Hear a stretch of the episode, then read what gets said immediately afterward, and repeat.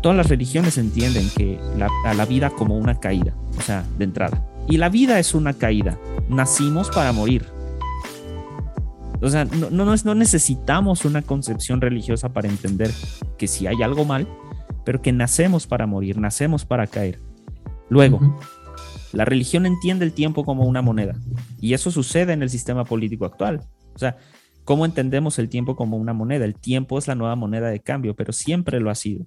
Ejemplo, o sea, cuando un poco en, cuanto al Dios cristiano, ¿no? De, la, cuestión de la vida eterna. La vida eterna presupone que el tiempo es eterno, entonces, entonces presupone que yo después de este plano tengo una vida eterna. Y Jesús vino a desmantelar eso, curiosamente, bajo el modelo cristiano. O sea, el cristianismo apuntó durante mucho tiempo a una vida eterna en el reino de los cielos, donde no hay pobreza, donde no hay sufrimiento, donde ta, ta, ta, ta, ta. Y Jesús, creo que en Juan 17 dice, y que es la vida eterna, que conozcan al Padre por medio de mí. O sea, quita toda la idea metafísica y dice, no, no, no, no, no. O sea, la vida eterna es esto. Y el reino de los cielos es aquí y ahora. No es, vamos a suponer que existe un reino de los cielos metafísico. Aún así, Jesús propone todo lo contrario. En cambio, por ejemplo, eh, los, los budistas que proponen, creo que sí son los budistas o que proponen el nirvana, el nirvana es un estado de trance. Entre la, que mueres y quedas como en el, o sea, en la mitad y luego viene una reencarnación. O sea, el tiempo es una moneda de cambio para cualquier creencia y religión. Entonces, luego, la, y la última que, que, que presupone también este sistema político religioso es Dios como el futuro, eh, como un futuro cierto pero incierto al mismo tiempo. ¿Qué no las promesas políticas están basadas en eso? En un futuro cierto pero incierto. Eh, la religión es el sistema, o sea, Dios monopolizado en la religión es el, sistema político más antiguo. ¿Cómo, ¿Cómo se ve esto de Dios como un futuro cierto o incierto? Ok, de alguna manera en el cristianismo, Dios se supone eh, y, aquí sí me va a ver muy, muy fundamentalista, se supone que si tú estás lejos de Dios, tu vida es un caos. Eso es lo que se supone. O sea, no tienes la conciencia del pecado, que sí la tienes porque la moral es una moral universal, que a lo mejor no tengas la moral cristiana, ese es otro tema, pero sabes que matar está mal y sabes que mentir está mal. Entonces, presupone a Dios como este futuro del ser humano hacia la moral, de una moral perfecta, de un ser humano correcto, de un ser humano eh, diseñado para habitar junto con Dios en la eternidad. Eso es, plantea un futuro cierto en el dogma, pero incierto en muchos sentidos, porque volvemos a la misma pregunta. ¿Y si eso no existe?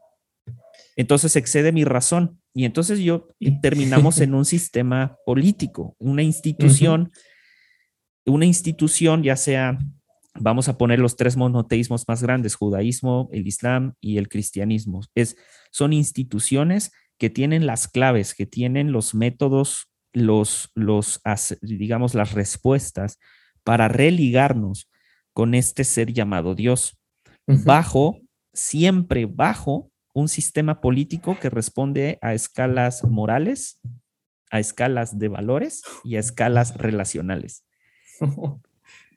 O sea, no puedes, volvemos a la pregunta, ¿el Dios, cuál Dios? ¿Y de qué iglesia? ¿Y cuál es el Dios que conviene entonces? Wow, me estaba mordiendo la lengua porque dijiste una cosa atrás de otra que, wow, muy buena. Eh, eh, lo último que dijiste, interesante pensar, o sea, el, tema de la moral, de esa idea de, bueno, Dios te va a llevar, o, según diferentes concepciones de las iglesias, de las religiones, Dios te va a llevar a ser perfecto. ¿Qué, carajo es ser perfecto? ¿Perfecto según quién? ¿Qué modelo de perfección vamos a tomar? Entonces, hay toda una política detrás ahí. Y lo que decías al principio eh, era de eso de buscar a Dios por necesidad emocional. ¿Qué? Todo el peligro que conlleva buscar a Dios por necesidad emocional. Y, cuántos nosotros conocemos, hablamos de lo que conocemos, ¿no? La iglesia evangélica. ¿Cuántas, ¿Cuántas veces escuchamos los testimonios de yo estaba hecho mierda, estaba en la ruina, ¿viste? Como dice el, famoso dicho, era un infeliz, ¿viste? Y hasta que llegó la religión y, Dios y todo y me salvó. Eh, pero entonces, si buscas a Dios por necesidad emocional, cualquier, o estabas tan destruido, cualquier cosa te va a venir bien. Claro. Entonces ahí aceptás todo lo que te digan porque todo toda esa estructura te salvó, entre comillas, toda esa estructura te dio una, una estabilidad, que en cierta parte es verdad en un momento, ¿no? Te da una estabilidad, pero después a partir de ahí te volvés un servidor, o un fanático, o un fundamentalista. Y la contracara es buscar a Dios, cosa que rara vez se da, ¿no? Generalmente, o sea, la necesidad te lleva a pensar muchas veces en esa pregunta, pero buscar a Dios por curiosidad, por mm. curiosidad intelectual. Eh, si se empezara por ahí sería muy distinto el, trayecto, porque lo otro te lleva al dogmatismo. Después lo segundo que decías vos, la, caída, la, el hecho de que todos los seres humanos somos, somos, bueno, la palabra que se usa es pecadores. Todos los seres humanos la, cagamos alguna vez, desde que nacimos directamente, nacemos con un pecado original, que es un debate también que, siempre se da. O sea, ¿por qué carajo si yo, qué culpa tiene el bebé que nació eh, de, un pecado que hizo supuestamente Adán hace millones de años? Claro. O sea, ¿qué culpa tiene? O sea, ¿qué clase de, justicia es esa? Bueno, nunca supieron dar una respuesta a eso. O sea, sí, dieron respuestas, pero respuestas muy, muy ambiguas, los que, los que creen en eso. El tema que decías de, de la moneda y del tiempo, ¿no? muy interesante también. Por eso dijiste muchas cosas muy para analizar Perdón. quietamente, pero, eso también.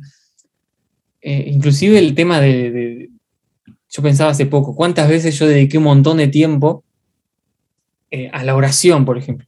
Mm. O sea, el dedicar tiempo a la oración, dedicar tiempo al ayuno, a ciertas cosas que tienen que ver con la búsqueda religiosa en, muchas religiones. Eh, se usa eso, inclusive en el budismo, se usa mucho el ayuno también. Eh, pero qué interesante cómo el dominio político de la, religión se ejerce también con respecto al tiempo, con respecto a, en qué dedicamos el tiempo, a nuestro físico, a nuestro cuerpo, el dominio del cuerpo, el dominio de la economía. Eh, o sea, yo durante años di el diezmo, ¿no? O sea, una parte de, de, mi economía estaba relacionada directamente con eso, y si no daba el diezmo, iba a estar en la ruina o, o algo así, cosa que no pasó cuando dejé de dar el diezmo. Eh, no, me fui a la ruina ni nada. Entonces, bueno, pero esa es esa parte. Ahorré más dinero. Ahorré más dinero, al contrario. Ahorré más dinero. Eh, em, es, político, o sea, el diezmo es un impuesto, el mismo impuesto que te cobra el municipio, la gobernación, etc. Otro tema filosófico interesante, el tema de cómo la religión usa la moneda del futuro y el paralelismo con los partidos políticos. Eh, había un presidente acá que decía que, se hizo famoso, hubo muchos memes hace un tiempo porque decía el segundo semestre vamos a remontar, porque el primer semestre de su gobierno había sido un desastre, eh, los precios se fueron a la miércoles, pobreza. El segundo semestre, cuando pasó, bueno, el tercer semestre, y así, ¿viste? y nunca llegó, nunca llegó el segundo semestre, Y, lo mismo pasa eh, con el segundo semestre religioso muchas veces. No, bueno, si vos haces esto y si vos cumplís con, ciertas cosas y se usa la fe, ¿no? La fe para implementarla hacia el futuro. Eh, si vos pones cierta cantidad de plata y, la, la pones para el futuro, eso te va a servir. Como fue antiguamente con, eh, en la época de Lutero, que se pagaba por la salvación, ¿no? O para restarte años en el purgatorio un negocio redondo. Yo no sé cómo. Ahora no se hace eso. Sería un negocio redondo. O sea, yo te digo, bueno, te vendo eh, eh, el futuro, después de que te mueras vas a estar en, el cielo, pero me tenés que pagar a mí la hipoteca de, lo que vas a vivir allá. La hipoteca de tu nube donde vas a vivir. De tu nube. Eh, o sea, increíble. Increíble. Y la moral, el último que tocaste también. O sea, eso, ¿qué es la perfección? ¿Qué es la moral? Claro, y, ahora, lo que decías, o sea, de, cómo, o sea, citando otra vez a Marx y a Nietzsche, o sea, toda religión es un entramado para garantizar un status quo. ¿Cuántas veces la iglesia no usa el bienaventurados los pobres?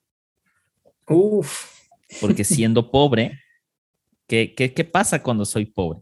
O sea, y, es más, o sea, sí, bienaventurados los pobres de espíritu, pero el bienaventurados los pobres, hay mucha gente que usa eso.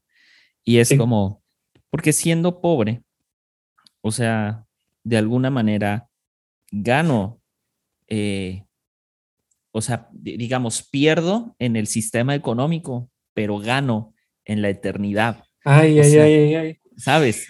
qué funcional. Qué funcional. Y qué funcional. qué funcional. O sea, que la, la iglesia durante años le haya dicho a las personas, mira, a Dios, Dios dice, no, no, no porque también han, hecho de la Biblia un Dios. Dios dice, bienaventurados. La, la, voz. Sí, o bienaventurados los pobres, ¿no? Y, y eso obviamente lo estoy sacando de contexto porque ya sé que por esto me van a linchar, pero es bienaventurados los pobres. Eh, y porque ser, o sea, ser pobre eh, me va a hacer que alcance el reino de los cielos, me va a dar favor delante de Dios.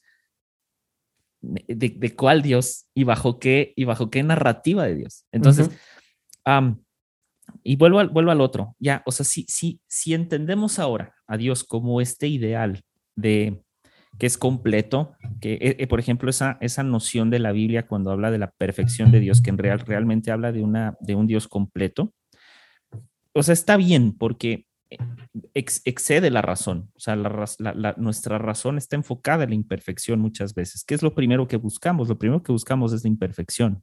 Rara vez nos vamos a fijar en cuán perfecta puede ser una esfera. Y poniéndolo así, cuán perfecta puede ser una esfera. O sea, cuán perfecto, cuán negro puede ser un negro y cuán blanco puede ser un blanco. O sea, tal cosa no existe. O sea, de hecho, hay, hablando de eso, hay un color que es el negro más negro de todos, y no me acuerdo cómo se llama, tiene un nombre, y de hecho es, es, industrial además, y se, usa para no sé qué fregados. Em, pero lo estaba, de justo lo estaba viendo en, en, un tema de automovilismo que BMW sacó una, uno de sus coches pintado con este negro, ¿no? Y es como el negro más negro que no refleja la luz. Ahora, un negro que no refleja la luz ya de entrada presupone que es muy negro.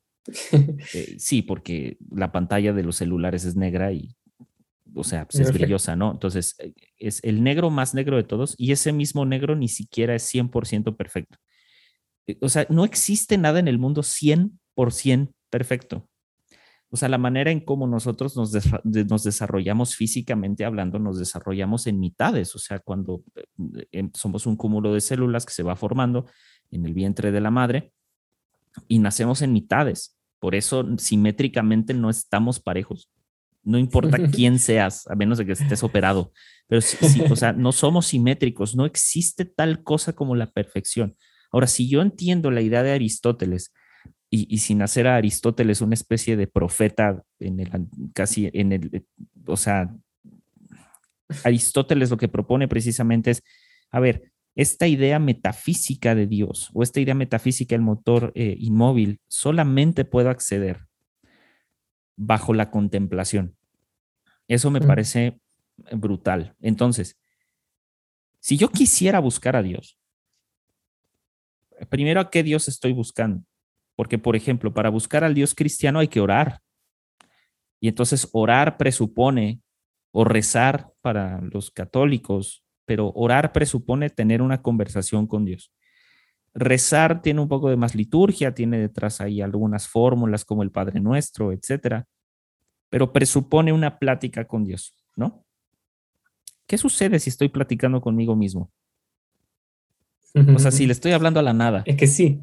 ¿Sabes? Ok, entonces, e, e, esa, esa es una presuposición para encontrar a Dios, según la religión cristiana. Según los musulmanes, ¿cuál es? Es cumplir con todos los requisitos de a cierta hora viendo hacia el oriente, o sea, arrodillarte y, o sea, sabes, o sea, hacer toda esta igual, toda esta, toda esta liturgia, ¿no? Y luego si me voy a los, a los judíos, pues es la misma, ¿no? Los judíos ortodoxos, por ejemplo, también a cierta hora, en cierto tiempo del día, tienen esto, tienen que el Shabbat y tienen que celebrar ciertas fiestas. ¿Por qué? Porque esas fiestas me acercan a Dios todas estas acciones hacia afuera me acercan a Dios. Ahora, vámonos a la parte cristiana. ¿Qué no uno de los, de, los ideales de Jesucristo fue decirle a los fariseos, todo esto que están haciendo no sirve de nada? Todos los sacrificios de palomas, de borregos, de pollos, todo lo que están todo lo que están haciendo no sirve de nada porque lo de afuera no es lo que les contamina, sino es lo de adentro, es lo que piensan, son sus motivaciones, son... Entonces, presupone que la búsqueda de Dios es una búsqueda interna, no es una búsqueda externa. Por lo tanto, Aristóteles tenía razón. Solamente se puede acceder a Dios, no importa si eres judío, cristiano, musulmán, lo que seas no puedes acceder a Dios con acciones, accedes a Dios con el, o sea, con la contemplación. y entonces yo retomé una práctica, yo que sí voy a ver bien personal, pero yo retomé una práctica cristiana que no hacía hace mucho tiempo, porque yo no, yo no me podía concentrar para orar, por ejemplo. O sea, yo no podía así de, o sea, ya saben, ¿no? La oración de, eh, Señor, te pido por no, o sea, yo no podía hacer eso, porque no lo podía concebir de alguna manera, me, pues, me costaba mucho trabajo orar. Entonces, eh, los cristianos creen algo que se llama la oración en lenguas, que responde a ciertas cosas espirituales y también es una cosa de fe. Ahora que estemos hablando aquí cosas, no quiere decir que no tengamos fe. Pero entonces, eh, un, un mentor con el que crecí, él me enseñó una, un concepto que se llama la meditación en lenguas. Y dije, ¿qué es eso? Y es esto, es siéntate y contempla. La contemplación es, uno, es una de las, de las prácticas cristianas más antiguas. Y de hecho, de las religiones más antiguas viene la contemplación. Y contemplar no es quedarte ver a un árbol y decir Dios está ahí, que sí lo puedes hacer pero es contempla la idea de Dios. Bajo tu cosmovisión, contempla la idea de Dios. Por tanto, la contemplación no responde a ninguna religión. La contemplación es gratis, chavos. O sea, la contemplación allí está. O sea, piensa, medita, quién, qué, o como quieras formularte la pregunta, ¿por qué existe un Dios? Y de ahí en fuera, luego viene esta otra idea de la parte metafísica, ¿no? La idea de que pues Dios está dentro de cada uno de nosotros. Tú lo dijiste hace rato y cristianamente, ¿no? O sea, la inmanencia. ajá, o él ha puesto eternidad, si me quiero ver muy cristiano, él ha puesto eternidad en los hombres. ¿Qué significa eso? O sea, ¿por qué seguimos entonces abordando a Dios desde el tema religioso? Porque nos conviene, y lo dije hace rato, tranquiliza el espíritu. Ahora, eh, viendo, viéndome en lo metafísico, o más bien, eh, viéndome fuera de lo metafísico. ¿No será que a veces, dentro de, aquellos que entraron en esta etapa, que les dio la, la, posmodernidad y están en sus procesos de deconstrucción y etcétera, ¿no será que a veces nos volvemos antirreligiosos en nombre de la religión? Ay, ay, ay. antirreligiosos en nombre de la religión. O sea, es decir, el cristianismo está mal por X, Y, Z. Pero yo sigo practicando el cristianismo. O sea. Es que. ¿Me explico? Sí, a ver. Sí, sí, sí. Ajá. Pero hay algo que cambió ahí. O sea, por ejemplo, en mi caso, yo practico, como vos decías también que practicabas ¿no? ciertas meditación. Yo también practico ciertas cosas. Sin embargo, antes creía que el que no era cristiano estaba absolutamente equivocado. O sea, el que no creía en, mi mm, religión estaba equivocado. O sea, los musulmanes, budistas, todos estaban equivocados. Hoy por hoy no pienso de esa manera, claramente quedó bastante claro. No, estaría aquí. no estaría acá. Pero, pero sí veo toda la, mi concepción de la, religión cambió completamente. Eh, o sea, cambió el paradigma, digamos. Y esto arrastró un montón de cosas. Vos mencionamos muchas veces a Jesús, y Jesús, para mí, eh, hoy lo veo de, una manera completamente distinta. Jesús, recién pensaba esto, que esta es una herejía hermosa. Jesús no era perfecto. Jesús cometía errores, claramente. O sea, Inclusive tenía una personalidad, un carácter evidentemente bastante fuerte. Yo pensaba, hablaba con mi hermano porque siempre vamos a, trabajar juntos y, debatimos y todo. Y yo decía, Jesús cuando entró al templo y lo sacó a los latigazos, rompió todo. ¿Qué onda con ese Jesús? Ese Jesús no, no, no te lo muestran mucho. ¿Cuál amor? Claro, imagínate que, que, bueno, hoy, hoy por hoy viene el Papa Francisco, entra al Vaticano y empieza a romper todo. Lo meten en un manicomio, o sea. Bueno, ese fue Jesús y está registrado así. Eh, o sea, es muy loco verlo de esa manera. Y también ver a Jesús como un deconstructor, yo sé que no te gusta la palabra, pero bueno, o por, cómo decirlo, un crítico, un transformador de la forma de ver a Dios de su tiempo, de la religión de su tiempo, de la cultura. Jesús, eh, todos conocemos la, frase, ustedes escucharon que le dijeron, ta, ta, ta, ta, ta, ta, ta, ta, bueno, yo le digo otra cosa, y así. El, cambio de ley. El cambio de ley, el, cambio, fue un cambio de paradigma lo que hizo Jesús. De paradigma, sí, sí. Sí, porque él no dijo, bueno, ahora les voy a dejar unos 10 mandamientos nuevos, no. Él mostró una forma de cambio de paradigma, de cambio de, forma de ver, de vivir la religión y la búsqueda espiritual de otra manera totalmente distinta a lo que se venía haciendo. Dijo, las leyes, para, para las leyes, olvídate las leyes por un momento, dijo Jesús, ¿no? En otra cosa, vos decías lo mismo, la vida eterna es conocer a Dios, dijo Jesús.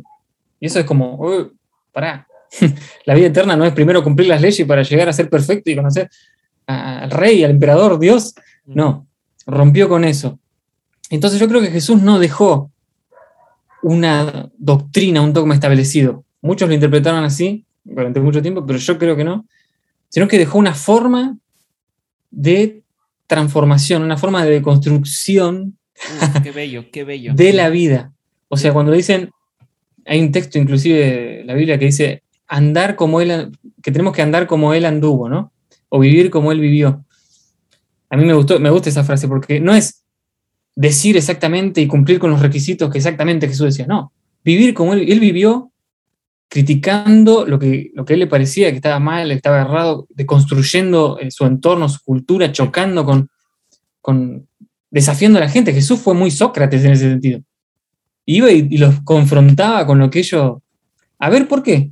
¿Por qué pensás esto? ¿Y vos qué pensás? Jesús hacía muchas preguntas a los discípulos. ¿Y ustedes qué piensan de esto? ¿Qué piensan de aquello? Si, Jesús hubiese sido un dictador, no, no quiero escuchar lo que vos decís, escuché lo que yo te digo, que yo soy Dios. Claro. Pero no. Entonces, en ese sentido, el, lado filosófico profético de Dios es, algo muy rescatable para el día de hoy. O sea, podemos releer a Jesús de esa manera. 100%, 100%. Y justo, justo lo que decías de... Yo, yo creo que la intención de ningún profeta, incluso de ninguna narrativa religiosa, precisamente era es de una, ya una cosa de imposición, una cosa de gobierno. Yo creo que jamás fue eso. Incluso mm. los, los estándares morales de todas las religiones, o sea, hablando de los tres monoteísmos más grandes, yo creo que nunca ha sido es la intención. O sea, nunca, eh, eh, por ejemplo, si alguien lee el Corán, el Corán menciona muchísimas veces a Jesucristo, de hecho menciona más veces a Jesucristo que al propio, eh, al propio Mahoma, o sea, mm. em, si alguien se asoma al Corán, hay una parte donde en el Corán se, narra, ¿no? De que si, hay aquellos que dudan de lo que está aquí escrito, algo así dice, eh, vayan con aquellos que leen las escrituras y pregúntenles. O sea, vayan con aquellos y las escrituras en ese entonces será la Torá. O sea, vayan con, vayan con los judíos en el entendido de que eh, ellos dicen, pues como que de aquí provenimos, no quiero pensar, o sea, no, pero, pero justo cuando yo leía esas cosas y lees algunas narrativas alternas de, de Jesucristo en el Corán, y dices, a ver, o sea, si coincidimos en esto, ¿por qué nos peleamos en lo otro? O sea, si coincidimos, lo único que cambia entre el Dios del Islam, o sea, y, no, no, quiero hablar del yihad, porque el yihad es el extremismo del Islam, pero, o sea, si ellos creen en Alá y la palabra Alá no significa otra cosa más que Dios, ¿cuál es la diferencia entonces? Nada más porque el de nosotros en el Antiguo Testamento se llama Yahvé, o sea, Jehová, o sea, volvemos a lo mismo, son narrativas. ¿Qué me hace pensar que ellos están mal y yo estoy bien? Entonces, ¿quién determina qué texto o qué Dios es verdadero y es viable. ¿Quién hace eso? No existe tal cosa. O sea, lo, lo, lo digamos, lo, lo, la idea de la religión, creo yo, es, o más bien, en donde ha caído la religión e, ese no dar, no dar entrada a lo, a lo, a lo falible. O sea, la, religión tiene como sistema, tiene que ser perfecto, tiene que ser puesto como el único conocimiento, que es infalible y es incuestionable. Pero todos los profetas hacen lo contrario. O sea, todos los grandes profetas de la, de la historia antigua, del mundo antiguo, eh, ponen eso, o sea, ponen de entrada esta parte de cuestionate. Esto, esto es falible. La idea de Dios, como solo accedes a ella a través de, de la contemplación, es única para cada quien y es falible. Y hoy lo concibes de una manera y mañana lo vas a concebir de, otra. Por tanto, pues todo texto vale entonces. Y si todo texto vale, toda concepción de Dios es válida. Ahora, que por, el, hecho de que, de que el dogma cristiano a lo mejor diga, bueno, es que es el Dios verdadero, ¿dónde dice eso? ¿Y quién lo dice? ¿Y quién lo escribió así? Pues era su concepción. Ahora nosotros decidimos por fe en qué Dios creer, en qué texto creer, pero eso no tiene por qué eh, desvalidar el Dios de, alguien más. Incluso dejando, dejando atrás los tres monoteísmos más grandes, Dios puede ser el amor, Dios puede ser el dinero, Dios puede ser cualquier La Pachamama. La Pachamama, o sea, que nos hace falta un episodio de eso, pero bueno. Este, o sea, la idea de la Pachamama, de, la, la, naturaleza, y la creación de alguna manera vista como un ser supremo que es eh, inteligente, que es inamovible, que es transformable y que además nos los estamos acabando, ¿no? O sea, esa idea de la retribución a la naturaleza de lo que consumo, eso viene en un chorro de lados. O sea, no necesitas una religión para saber que tienes que contribuir con cierta parte a reactivar los recursos del planeta ni siquiera por un agradecimiento a Dios, es como por mero sentido común. Entonces, Nietzsche decía, ninguna religión es más fuerte que la religión de la verdad. grande Nietzsche. Grande Nietzsche. y si lo quiero, como no podemos desligar a Dios de la religión, entonces ningún Dios es más fuerte que el Dios de la verdad. Pero ¿cuál es este Dios de la verdad? Nietzsche decía también, ¿no? O sea, Dios está muerto pero aún su sombra, aún su sombra nos cubre. O sea, Nietzsche tenía, para muchos, esto está bien curioso, porque para muchos Nietzsche en la idea de Dios está muerto, dejó de, ya se volvió loco y este brother dejó de ser este creyente en Dios, o sea, lo que quieran. Pero la verdad es que la concepción del Dios está muerto precisamente se refiere a esto, de que la religión, el Dios que ha construido el hombre, el Dios que ha construido la religión, este sistema político, moral, está fracasando porque ya no es viable. Dios está muerto y cuando dice, pero aún su sombra nos cubre, es esta parte de no podemos deshacernos de la idea de Dios porque sigue habiendo esta estructura. O sea, no podemos vivir sin una verdad como un centro ordenador. El ser humano no puede vivir o sea, por más ateo que seas, y, si, estás escuchando esto y eres ateo y, crees en San Nietzsche y en, San Schopenhauer y San Heidegger, esa es tu verdad, por tanto, ese es tu Dios. ¿Tú crees? O sea, y, este, es, este es justo de mis problemas, un poco con, ni siquiera con, con, con, la religión en sí, sino cuando, la, cuando las personas hablan de un poco del ser ateo, para mí no, no, no es tanto que seas ateo, ponle que sí seas ateo, pero más bien es algo sucedió en tu vida que te decepcionaste de la idea de Dios o de esta idealización que la religión te vendió de Dios. Dijiste que eres ateo, pero en el fondo tienes otro Dios.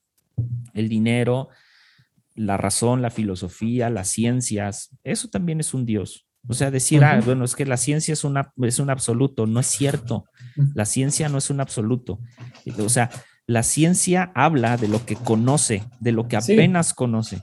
Y se ha equivocado y se ha tenido que volver a, reeditar. Claro. Constantemente. Justo, justo lo hablábamos con el tema de la deconstrucción con Andy, ¿no? O sea, de que para mí la idea de la deconstrucción es eh, romper, me, quedo mucho con la idea de Jean-Luc Nancy, que decía, o sea, a ver, espérate, no, no, la, la, religión, o sea, más bien, la deconstrucción no amenaza la religión o no amenaza el cristianismo, porque en el fondo la deconstrucción es literalmente desarmar cualquier cosa, desarmar cualquier concepto, cualquier idea y rearmarla, quitarle a veces lo que sobra para establecerla en su verdad más pura. Eso hace la ciencia. La ciencia cada, que se equivoca, regresa al proceso, a lo mejor hace uno nuevo y dice, ah, no saben qué, siempre no, el azul no es azul, por ejemplo. No, no sé. o sea, pero volvemos a la, a la parte que lo citábamos en el amor, que se me hace muy curioso cómo de alguna manera esta narrativa del amor se relaciona con la narrativa de Dios, pero eh, eh, en, esta idea de que, de que todo pensamiento finito se va a golpear a sí mismo algún día. Lo mismo es con Dios.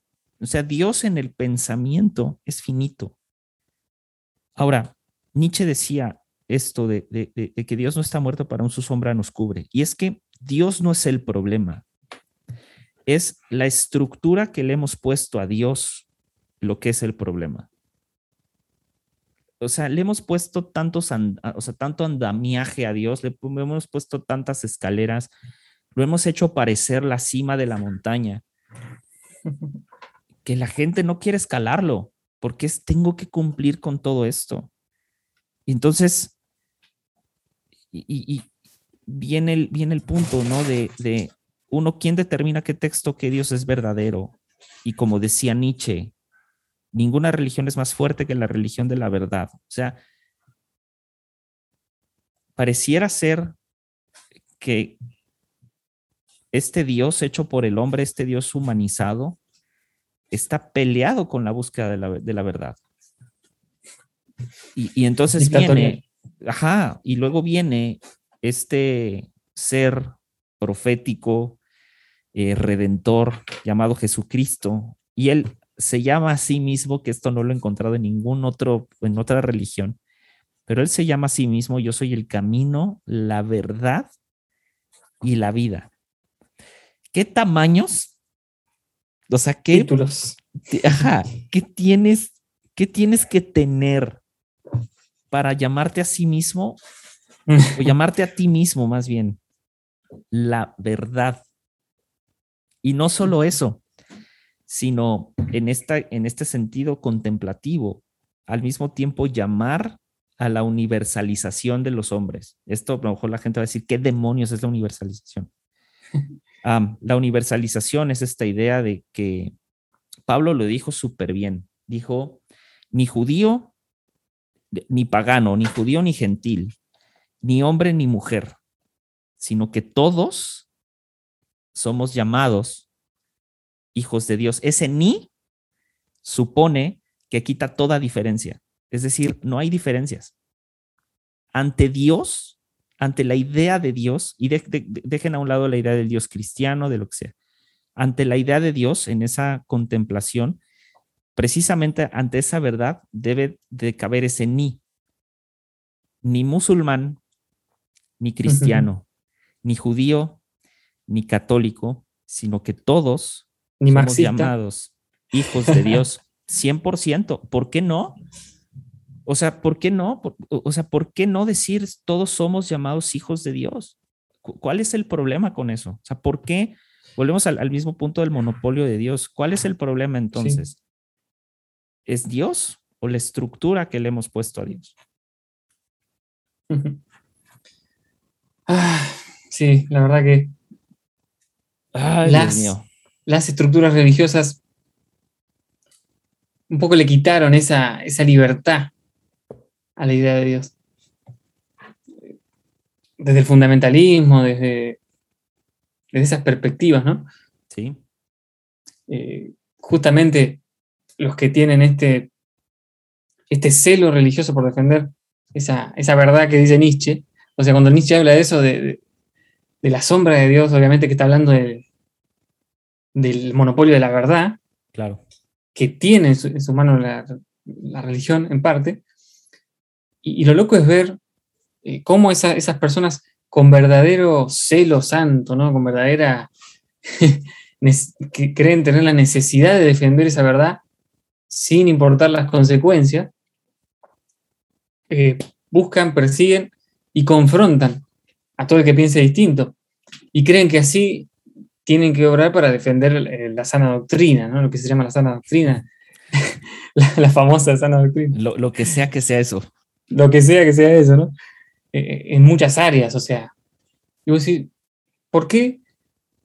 ¿Por qué necesitan de ese conflicto? ¿Por qué los seres humanos necesitamos un poco también de... Nos gusta el conflicto, nos gusta creer que estamos en una lucha más grande que nosotros contra, en este caso, este grupo a la inmoralidad. Pero de alguna manera eh, esa idea como que nos aleja un poco de, la pregunta original por Dios. Nos acerca más a nuestra respuesta estructurada y tratar de imponérsela a otro. Y, todo este episodio me hace acordar bastante al, episodio de, con Andy, de crítica deconstructiva. Ya. Eh, de, no. ¿cómo era el nombre? Bueno, hablamos de la deconstrucción.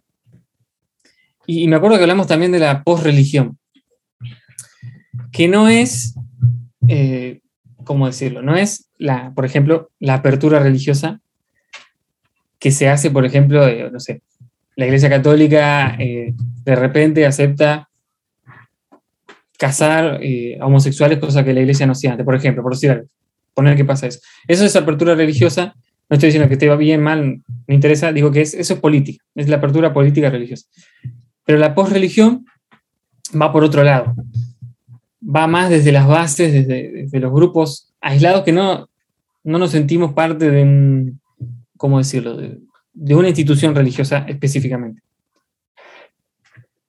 Y esta nueva forma de, ver a Dios, de buscar a Dios, que creo que nosotros nos sentimos bastante eh, vinculados a esa, esa, movida, que es muy, es raro, ¿no? Porque es muy ambigua, no tiene, no tiene, digamos, referentes muy claros, es muy libre en muchos sentidos, ¿no? Si bien hay referentes, pero es bastante libre.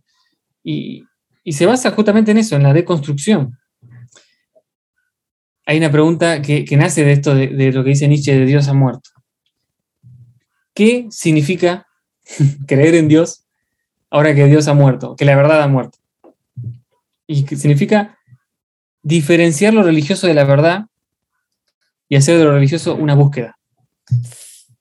Y me gusta esa frase porque Qué bello. nunca llegamos a conocer 100%, encontrar 100% a ese Dios, sino que lo buscamos por medio de una búsqueda. Y ese Jean-Luc Nancy, que vos mencionaste también, dice, Dios no es más que esos intentos del ser humano por salir de sí mismo e ir más allá de la conciencia de sus propias limitaciones. Es una frase también hermosa. Y es un poco eso, ¿no? Salir de nuestras propias limitaciones, salir de nuestros propios, de nosotros mismos. y buscar más allá. Eh, es algo muy profundo, es algo muy, ¿cómo decirlo? Podríamos hablar eternamente, hacer un podcast dedicado a Dios exclusivamente. A Dios exclusivamente. Yo justamente tengo un libro acá que lo estoy leyendo. Yo leo varios libros a la vez. Es ¿Qué es? Tratado ah, Teológico Político de Spinoza. Igual lo, lo, voy leyendo de a poco porque es, es medio pesadito. pero es de Spinoza. Y Spinoza en ese libro va agarrando, es muy, está muy bueno, porque va agarrando textos bíblicos, él era judío, y los va desmembrando. Y va, buscando la idea original del autor. ¿Qué quiso decir el autor cuando dijo esto? Eh, ¿Cuál era el contexto histórico de esto y esto y esto y esto? Es muy interesante porque él habla de Dios. Él fue excomulgado, ¿no? Espinosa. Lo, lo echaron a patada, lo maldijeron. Eh, es, muy loca la, maldición de Espinosa. Si la pueden buscar después, es buenísima. O sea, buenísima, malísima, pero buenísima. Porque le dice, maldito seas cuando te levantas, maldito sea tu caminar, que todas las personas te odien, más o menos. Bueno, ese es el amor de Dios, básicamente. Y lo loco, yo, yo, lo tomé muy, muy fuerte porque eso eh, lo excomulgaron cuando él tenía 23 años, ¿no? Sí, mucho. Y a los 23 años, cuando yo dejé, rompí con, con la institución religiosa, justamente tenía 23 años, y, como que fue un año de muchos cambios. Y cuando leí La maldición de Spinoza dije, wow, qué loco, ¿no? Eh, que él siguió creyendo en Dios, obviamente de una manera completamente distinta, siguió buscando, siguió interpretando a Dios y, con una crítica del texto, con una crítica del, de la Torá y de la Biblia, inclusive de Jesús, de textos de Jesús, todo. Y la idea de, Spinoza era que Dios, que vos mencionabas también esto con la meditación, ¿no? que Dios está inmanente a todas las cosas. Que es otra idea también que se discute, se discute mucho. Si Dios es como un ser humano, es como un rey, un emperador, es un ser trascendente que está por encima de todos nosotros y nos gobierna, o si Dios es más algo inmanente, que está en todas las cosas, o como decirlo, en toda, en toda la vida, en, en, todos lados, por así decirlo. Eh, es un debate también que se hace, ¿no? ¿En qué Dios creemos? Nosotros no podemos imaginarnos a un Dios que no sea una persona. Pero, pero también es una pregunta interesante. ¿Vos, vos en, qué Dios crees? ¿En un Dios más trascendente? ¿Un Dios inmanente? ¿O en nada? En, nada, no, es cierto. Este, no, yo creo que, yo creo que. Mira, fíjate que con, con Espinosa me voy, me voy mucho a esa, a esa idea. O sea, es este, más allá de un Dios presente en todas las cosas, o sea que sí me gusta, porque a ver, todas estas ideas de Spinoza, de Nietzsche, de, de Jean-Luc Nancy, Jean-Luc Nancy deconstruye mucho el cristianismo a lo largo de su obra, bueno, de sus pocas obras, bueno, no tiene tantas tampoco. O sea, eh, ah, yo me he topado precisamente en el, en el, en el, en el punto de metafísico, digamos así, en donde no lo puedo describir como una fuerza, tampoco puedo describirlo. Para mí no tiene una cara, o sea, no tiene una personificación. Por eso a mí me costaba mucho trabajo orar, por ejemplo, porque es, o sea, voy a rezar o voy a orar a, a qué y a quién, o sea, ¿cómo? ¿No? Porque, porque claro, cuando, cuando tú le preguntas a alguien sobre su concepción de Dios, ahorita, pues muchos te van a decir, pues es, volvemos a lo mismo, es esta fuerza, es este no sé qué, pero ¿sabes qué pasa? Que no caemos en cuenta que mucho del pensamiento religioso y en especialmente, o sea, del cristiano, proviene mucho de la filosofía. O sea, por ejemplo, cuando dice que ya, Pablo, cuando dice que ya no hay excusa para ninguno de conocer a Dios, porque Dios está presente en todo lo que ven, o sea, en todo, o sea, en la naturaleza. O sea, no, no hay excusa de que no existe un Dios. O es como asómate a la naturaleza y ve, ¿no? Con tus ojos lo que, lo que está siendo creado y puede llegar a ser muy poético, pero también puede llegar a tener algo de cierto, ¿no? Yo me, me, he encontrado ahorita, precisamente después de, ahorita le estoy dando una segunda leída hacia Hablo Zaratustra, este, fíjate que la, la Zaratustra, bueno, no, Zaratustra no, Nietzsche a través de esta obra de Zaratustra, eh, propone para mí algo que tiene que ser como no, no, no a manera de dogma, sino que cada quien lo puede interpretar. Pero hay una parte donde Zaratustra le habla a las personas y les dice, o sea, algo así como no, no, o sea, todavía no se buscan a ustedes mismos. Y entonces me encontraron, o sea, eh, ni siquiera han hecho el intento de buscarse ustedes, de buscar dentro de ustedes, pero me encontraron, o sea, hicieron un esfuerzo por encontrarme. Entonces luego les dice algo así como, así hacen todos los creyentes. De hecho, por acá lo tengo. Dice, no sabéis, acá está, no sabéis buscado, buscado a, a vosotros, entonces me encontraste. Así hacen todos los creyentes. Por eso vale tan poco toda fe. Mm. Ahora les ordeno que me pierdan y que se encuentren a ustedes mismos.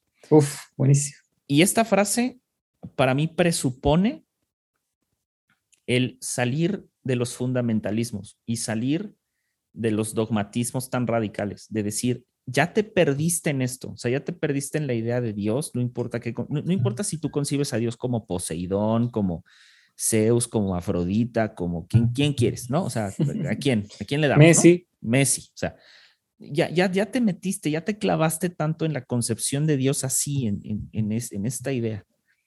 Y Zaratustra dice, ahora déjenlo ir y comiencen a encontrar en ustedes esa verdadera concepción a través de la contemplación. O sea, es, encuéntrense ustedes mismos. Y, y, y, de alguna manera para mí Nietzsche está siendo un reflejo de uno de los mayores mandamientos en casi todas las religiones, que es el amar al otro. O sea, porque tú no puedes amar al prójimo si no te amas a ti mismo. Ya lo hemos dicho. O sea, pero para amarte a ti mismo te tienes que encontrar. Y para encontrarte a ti, ese, ese encontrarte a ti en, en tu aquí y ahora, responde también a una contemplación. O sea, también responde a decir por qué pienso lo que pienso, por qué hago lo que hago, por qué creo lo que creo. que son preguntas que se empezaron medio a poner de moda, pero más allá de que estén puestas de moda, realmente sentarte a pensar y es decir, a ver, pero ¿por qué creo en este Dios? O sea, ¿qué me hace pensar que no hay algo más afuera? Ahora, aquí viene otra y es que cuando Dios o cuando el sistema religioso o, o este Dios estructurado como tú decías, responde a mi necesidad económica, responde a mi necesidad emocional, pues lo que hago es que me doy por completo porque encontré la respuesta de lo que estaba buscando. Pues sin entender que no es la única respuesta. Para mí Dios no está limitado a una respuesta. Para mí Dios está, está más presente en otras cosas. Hay, hay uno, uno de los, por ejemplo, versículos bíblicos que, que, que me ayudó un poco a reinterpretar lo que sucede con Dios, ¿no? Y es el, y todo obra para bien porque todos lo leemos así, que todo obra para bien para aquellos que están en Cristo Jesús. Pero en, el, en el original no viene para aquellos que están, es dice para, o sea, es todo obra para bien por medio, por medio de aquellos que están en Cristo Jesús. O sea, eso presupone, cambia todo. Pues es que esos, esos son los contextos importantes. O sea, todo obra para bien por medio de aquellos presupone de alguna manera que aquellos que siguen a Cristo como el Dios cristiano, como lo que sea, como el ideal profético humano, lo que quieran, como lo quieran conseguir, presupone que es por medio de nosotros que nosotros traemos consuelo y obra para bien una pérdida, que nosotros proveemos a alguien y obra para bien, de alguna manera, el tiempo de escasez, que nosotros hacemos en favor de otros. En otras palabras, que nosotros somos el milagro de alguien más y por eso todo obra para bien. Eso cambia radicalmente la concepción cristiana. O sea, no importa quién se lo digas. Entonces, para mí, como tú decías, creo que me quedo un poco con la, la, eh, con Spinoza, ahorita que te decía del motor inmóvil, también un poco con Aristóteles, en el sentido de, de es a través de la contemplación, es a través de la, de la, sí, de, de, de, no solo contemplar hacia lo eterno, sino que también lo eterno me contemple a mí, que eso también es otra Uy.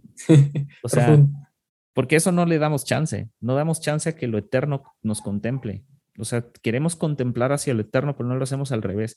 Y suena muy volado y suena muy metafísico, pero en la práctica es, es no es tan, o sea, solamente requiere de que tomes tiempo y contemples, o sea, de que tomes tiempo y pienses y que tomes tiempo y escribas y, y te vas a dar cuenta que eternidad, ah, como tú decías, Santi, como dice la Biblia, o sea, eternidad hay en todos los seres humanos.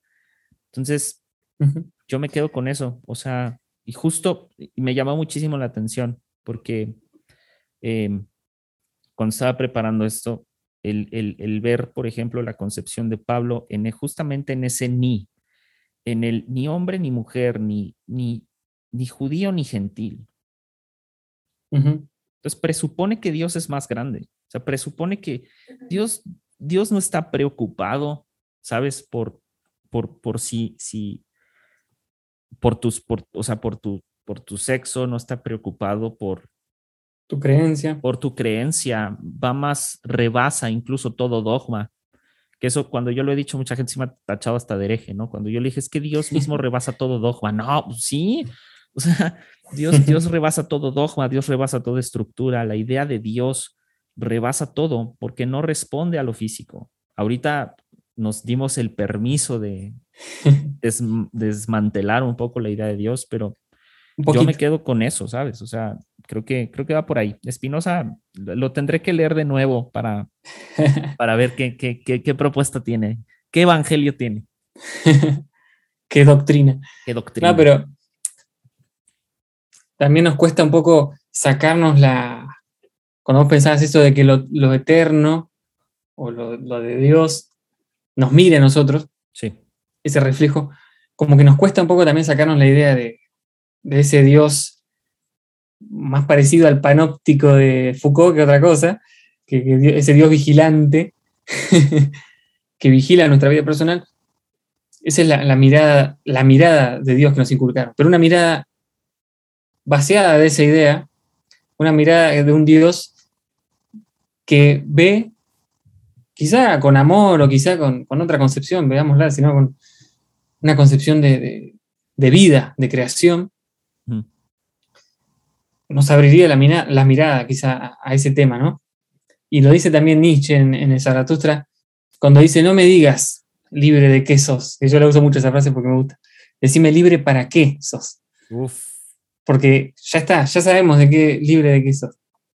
Eh, yo creo que él también como que nos interpela mucho porque él también salió de la, de la cuna religiosa, ¿no? Sí, pues iba a ser pastor. Iba a ser pastor. Y, él dice, como esto, del yugo del que salimos, o estamos saliendo, y los ecos del rebaño que siguen retumbando en nosotros, los destellos de la conciencia que todavía nos siguen dando golpes, ¿no? Eso, eso sigue estando y, cada vez se va a ir escuchando más lejos, ¿no? Con la medida que van pasando los años. Pero ahora está bien, de eso te estás liberando, pero libre para qué sos, para qué vas a hacer.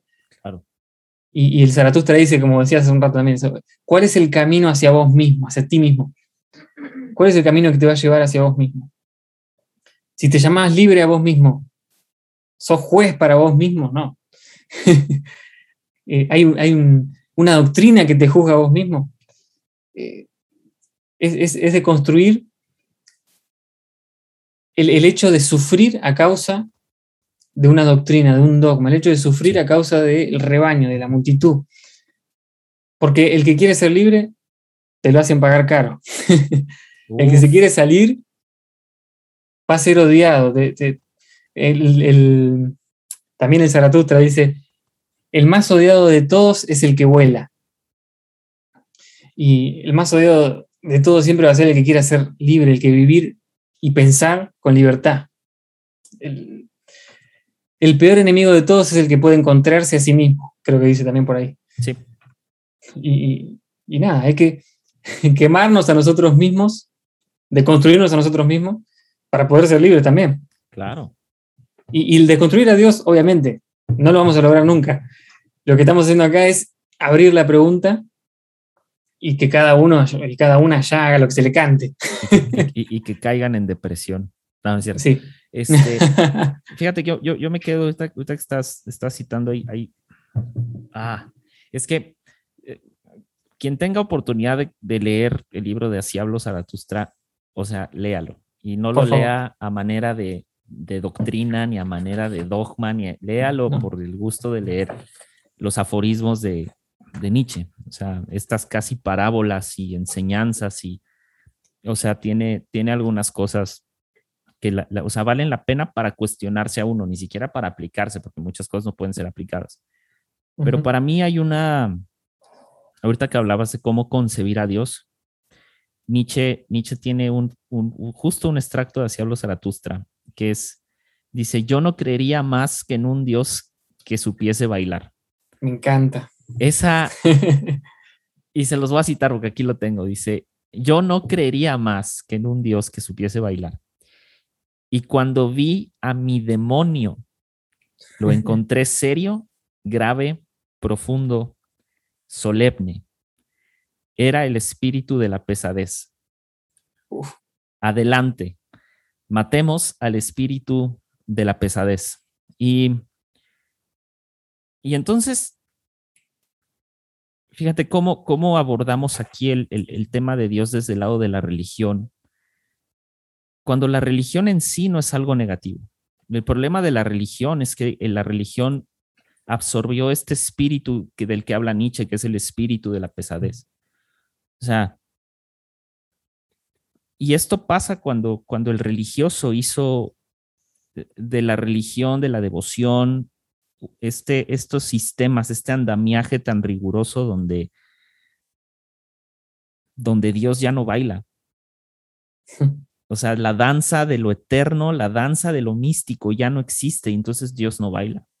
Entonces, cuando el espíritu de la pesadez dijo, y para mí yo lo pongo así, o sea, en algún punto la religión y este espíritu de pesadez dijo que Dios no baile porque Dios no baila.